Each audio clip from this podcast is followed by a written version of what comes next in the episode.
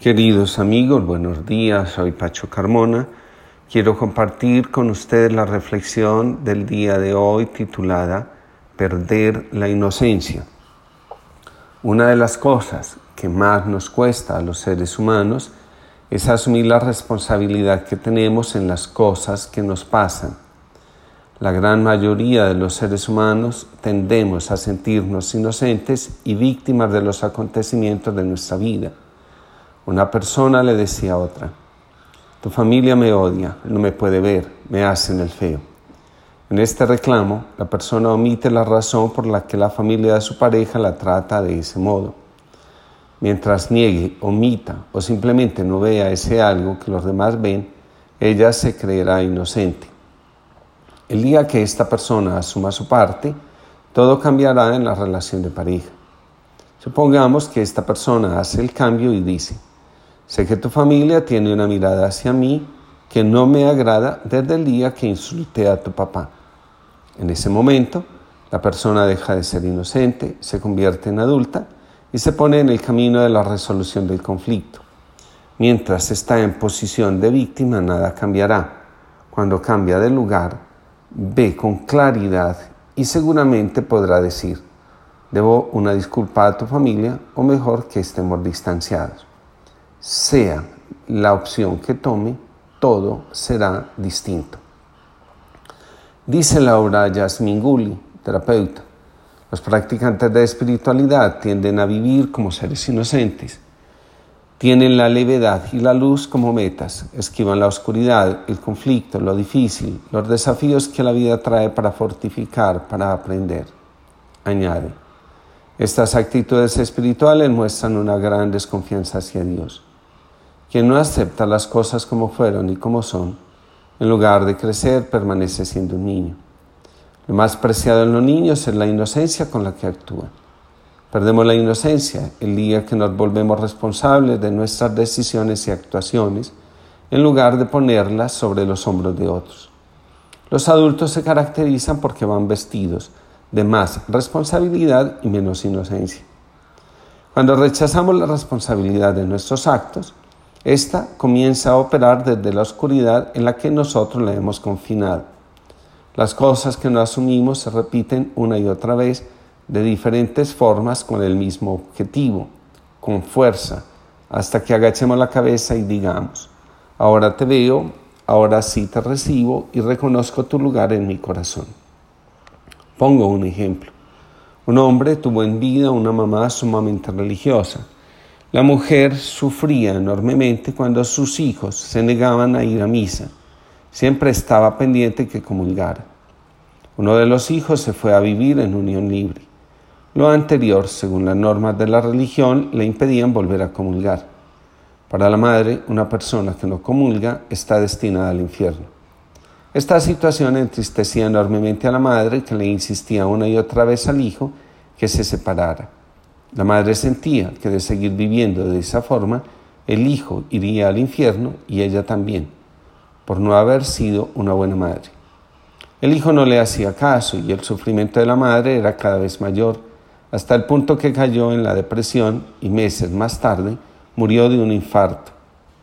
En el funeral, los hermanos lo acusaron de la muerte de la mamá. Su reacción fue alejarse de la familia y meses más tarde se separó. Finalmente, el hombre también entró en depresión y murió de un infarto. La conciencia más primitiva de la familia es la que acusa al hombre por sus decisiones cuando no están en consonancia con ella. Esa conciencia tiende a buscar culpables y a excluir a los que responsabilizan. Esta conciencia actúa ciegamente y solo tiende a ver inocentes, víctimas y agresores. Su carácter de arcaica desconoce la responsabilidad de las personas en los actos y en algunas ocasiones le atribuye a fuerzas externas al ser humano lo que se está viviendo, por ejemplo, a la hechicería. La conciencia primitiva actúa desde el único fin que tiene, preservar la inocencia, a veces del grupo o del que considera más débil. La invocamos cada vez que nos victimizamos o nos sentimos indefensos. Una cosa de la que no nos damos cuenta es la siguiente. Cuando la conciencia arcaica actúa y a toda costa nos quiere volver inocentes, nos quita la honra. Deshonramos a una persona cuando le desconocemos la capacidad de asumir su vida, sus decisiones y sus actos. Escondidamente le estamos diciendo, tú no puedes, tú no eres capaz, tú eres pequeño e inútil. A Jesús le preguntan, ¿eres consciente de lo que están haciendo tú y tus discípulos? Jesús responde, sí, estamos arrancando espigas en sábado, día del Señor. Le dicen entonces, ¿por qué lo haces? Jesús responde, porque tenemos hambre y ante esta necesidad reconocemos la grandeza de Dios saciándonos. Puede que el Dios pequeño de ustedes me condene, pero el Dios grande, autor de la vida, ve con buenos ojos mi acción. Él me dio la vida para preservarla. Honro a Dios cuando reconozco su grandeza y añadió, estas normas las crearon ustedes para sentir que tienen el control sobre su Dios, pero Dios, el autor de la vida, no reconoce como suyas las acciones que deterioran, denigran, deshonran y amenazan la vida. Cuando le reconocemos a alguien el derecho de hacerse responsable de su vida, la capacidad de cargar con el peso de sus decisiones y de liberarse de la culpa por lo que hizo, y lo dejamos solo frente a sus consecuencias, lo estamos liberando. Nada hay que libere más que sentirnos reconocidos como adultos. Los adultos son menos inocentes y más responsables. Uno de los grandes aportes del psicoanálisis fue la liberación de la culpa. De esta forma, creó espacio para la responsabilidad. Nos liberamos de la culpa para hacernos responsables. Solo así somos libres. La culpa paraliza, en cambio la responsabilidad moviliza y nos vuelve creativos porque nos lleva hacia la reconciliación y a dejar de hacer daño. En nuestra historia de la madre y del hijo, a ambos les faltó honrarse mutuamente. A la madre le faltó la capacidad para honrar a su hijo, es decir, reconocerle sus decisiones, la capacidad de asumir las consecuencias y sobre todo de ponerse frente a Dios.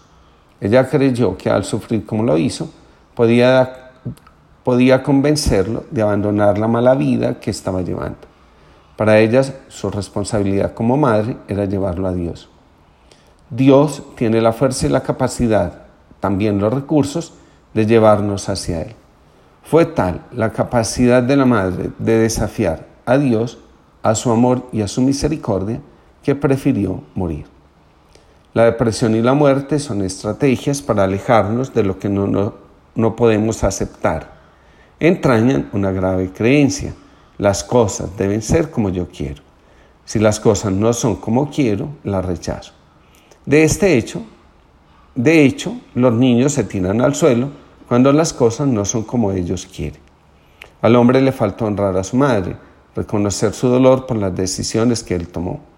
Lo anterior se habría puesto en manifiesto si conserva su relación matrimonial y su salud emocional. Está claro que se separó porque no pudo con la culpa, quiso hacerse el inocente, murió en la inocencia. En el momento en que se separa, acepta la culpa de la muerte de su madre y al hacerlo libera a la madre de su culpa. Él la carga por ella. Una persona que vivió algo semejante y le resolvió de manera diferente me dice, lo pude hacer porque le reconocí a mi mamá el sufrimiento, el derecho a no estar de acuerdo con mis decisiones y vi que ella tenía capacidad de tomar también sus decisiones, aunque a nosotros nos resultaran dolorosas. Entendí que como adulto a veces tomamos decisiones que alegran y otras veces entristecen. Así es la vida.